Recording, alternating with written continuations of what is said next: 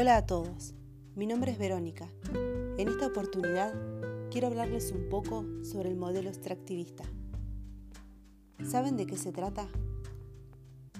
El modelo extractivista llega a un determinado lugar con la firme promesa de generar nuevas fuentes de trabajo y de garantizar una mejor calidad de vida a sus habitantes. El modelo extractivista es un modelo económico y político basado en la mercantilización y explotación desenfrenada de la naturaleza. Antes de seguir hablando sobre este tema, me gustaría compartir con todos ustedes un testimonio. A ver qué les parece. No hay cosa más linda que vivir en el campo. Desde pequeño me crié allá. Mis padres me enseñaron el valor de la tierra, la naturaleza, la familia, el otro.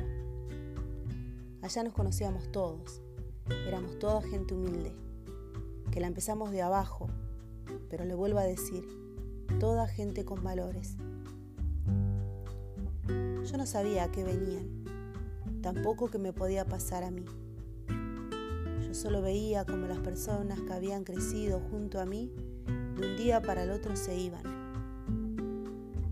Todas las mañanas una camioneta de mudanza cargaba muebles ya viejos y pesados y salían rumbo a la ciudad.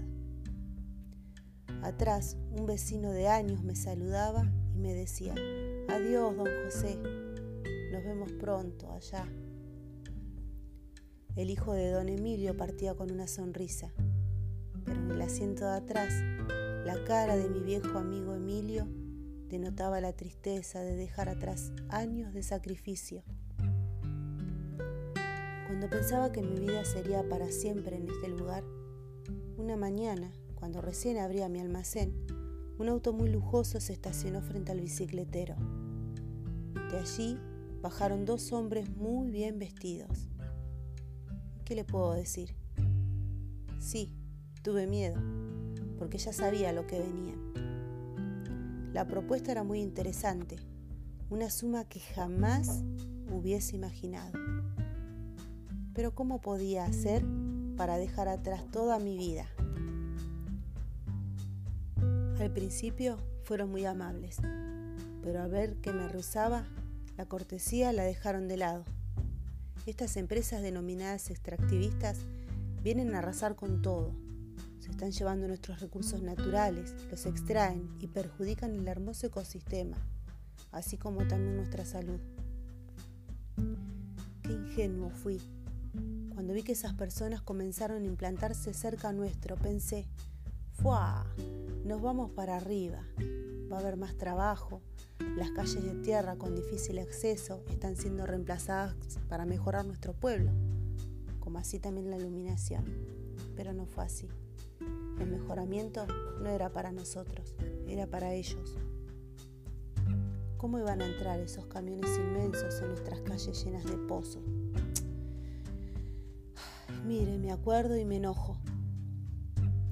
En el último tiempo mis precios habían aumentado. Estas empresas disminuyeron la producción de frutas y verduras para reemplazarlas por el cultivo de soja. ¿De soja? Mi pueblo quería frutas, verduras, y si no podía comprarlas, podía cosecharlas. Pero ya nada de esto se podía. Los señores bien vestidos con sus empresas estaban ocupando todo. Me quise informar sobre esa soja que tanto hablaban. Si usted se hubiese enterado de lo que yo me enteré, su boca hubiese quedado abierta como la mía. ¿Usted puede creer que una semilla pueda hacer tanto daño? Semilla transgénica, me dijo el muchacho que trabaja en esa bendita empresa. Una semilla que tiran en la tierra, creada en un laboratorio para resistir el efecto del veneno. ¿Se puede sobrevivir al veneno? Por lo visto sí. La semilla sobrevive, pero el agua y el suelo no. ¿Se puede hacer tanto daño? Por lo visto sí, ya que en ese suelo no se puede volver a sembrar. ¿Qué puedo hacer yo? Así como los demás habitantes tuve que dejar todo. No le voy a mentir, Resistí hasta donde pude. Pero ¿qué puede hacer un viejo como yo?